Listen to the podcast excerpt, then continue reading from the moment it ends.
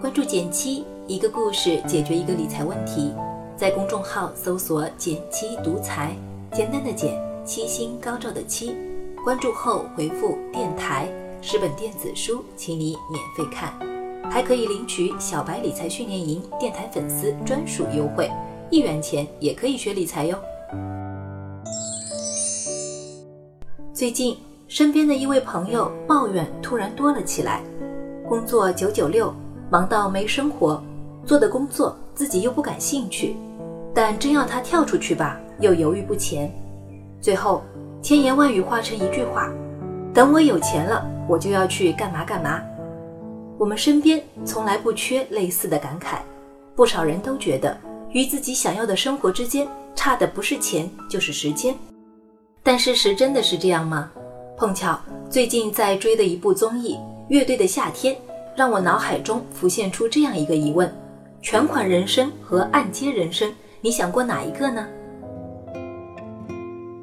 我们先来说说全款人生和按揭人生分别是什么意思。它们其实代表了两种不同的人生选择。全款人生要等凑齐了钱和时间再开始行动。把时间和金钱当做完成目标的主要稀缺资源，总觉得眼下的时机还不够完美。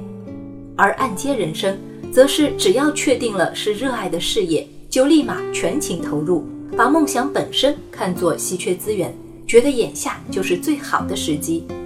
说实话，我并非音乐节目的忠实观众，但乐队的夏天却有它独特的魅力。其中一个点就在于，参加节目的不少人并非专业乐手出身，而是兼职搞音乐。拿最让我印象深刻的刺猬乐团来说，聚光灯下的他们光芒四射，但身为鼓手的石路是位单亲妈妈，早早就独自扛起了生活的重担。而主唱兼吉他手子健，台下只是个普通的程序员，在此之前还因为身体原因住院两次。其他乐团说起他们，都是一句话：真是太难了。尽管如此，成团十四年，刺猬乐团的各位成员总是能够定期凑出时间赶往简陋的排练室，而且风雨无阻。这些都让我想起了罗曼·罗兰的一句话：生活中只有一种英雄主义，那就是在认清生活的真相之后，依然热爱生活。毕竟，太多人为了现实的温饱。舍弃了那些不能养活自己的兴趣，但兴趣和工作真的不能两全吗？还记得我曾经分享过的一本书《你的人生可以这样》中有这样一个观点：兴趣并非是必须要为生计让道的。为此，书中给出了四种切实可行的方法。第一种斜杠式，在兼顾主业的同时，把兴趣开发成能开源的副业。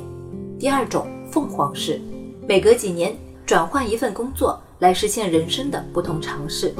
第三种团体抱团式，通过在同一家公司参与各个部门的轮岗来实践自己的兴趣。以及第四种爱因斯坦式，就是像爱因斯坦那样拥有一份稳妥的主业，再把业余时间和精力投入到对兴趣的深耕中。凤凰式和团体抱团式。显然并非大多数人会尝试的职场路径。至于副业，在个人专业能力和资历尚浅的情况下，也绝非上策。所以，在我看来，爱因斯坦式才是最适合普通人实践和模仿的方式。一来，有一份基础收入保底，不至于像《月亮和六便士》中的原型人物高更那样，为了自己的艺术追求，放弃证券经纪人的工作，最终落得晚年贫困。二来用业余时间来试错，机会成本也更低一些，避免为三分钟热度买单。我就有位同学爱好遍天下，从小素描、舞蹈、钢琴样样学，却从没一样有长性。工作之后更是全还给了老师。几年前，他去参加一趟海岛游，又对潜水产生了浓厚的兴趣。听说潜水教练的收入不错，回来后他信誓旦旦地表示。给他三年时间，绝对考一个潜水教练资格证。为此，他购置了一套专业的装备，并且花了一个小长假的时间，在三亚拿到了初级潜水员证书。然而，他越深入越发现，想拿一张专业的教练资格证，真的没有那么容易。除了逐渐增加的考试难度外，报考专业教练的基础门槛是一百次以上的潜水记录。这就意味着，除了高达两点五万元的考试费用外，还需要花费大量的业余时间来积累潜水的经验和时长。这其中需要投入的时间和金钱成本都远远超出了他的预期。所以现在他那套九成新的潜水装备又闲置在家了。我们总是很容易看到事物光鲜的一面，就心向往之，却没有准备好为背后的辛苦买单。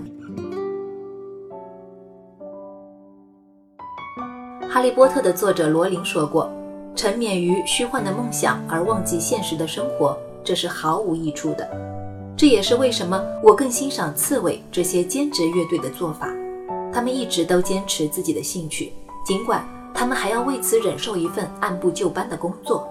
每个人与兴趣的距离差的可能从来都不是时间或金钱，而是真正持久的热爱。乐队的夏天中的各位，在我看来就过上了一种按揭人生，因为知道生命苦短，才要拼尽全力，把一辈子的热血都投入真心所爱。而过着全款人生的我们，总在等待那个完美的时机，等攒够钱了，孩子大了，有时间了，再去行动，却在犹豫中蹉跎了岁月，害怕自己还没有准备好。很难说到底选择哪一条路的人更幸运。但我依然感谢这些乐队人，让我在这个夏天感受到了不一样的热血。好了，今天就到这里啦。右上角订阅电台，我知道明天还会遇见你。微信搜索并关注公众号“减轻独裁”，记得回复“电台”，你真的会变有钱哦。另外，我们的小白理财训练营也正在火热招募中，欢迎你来参加哟。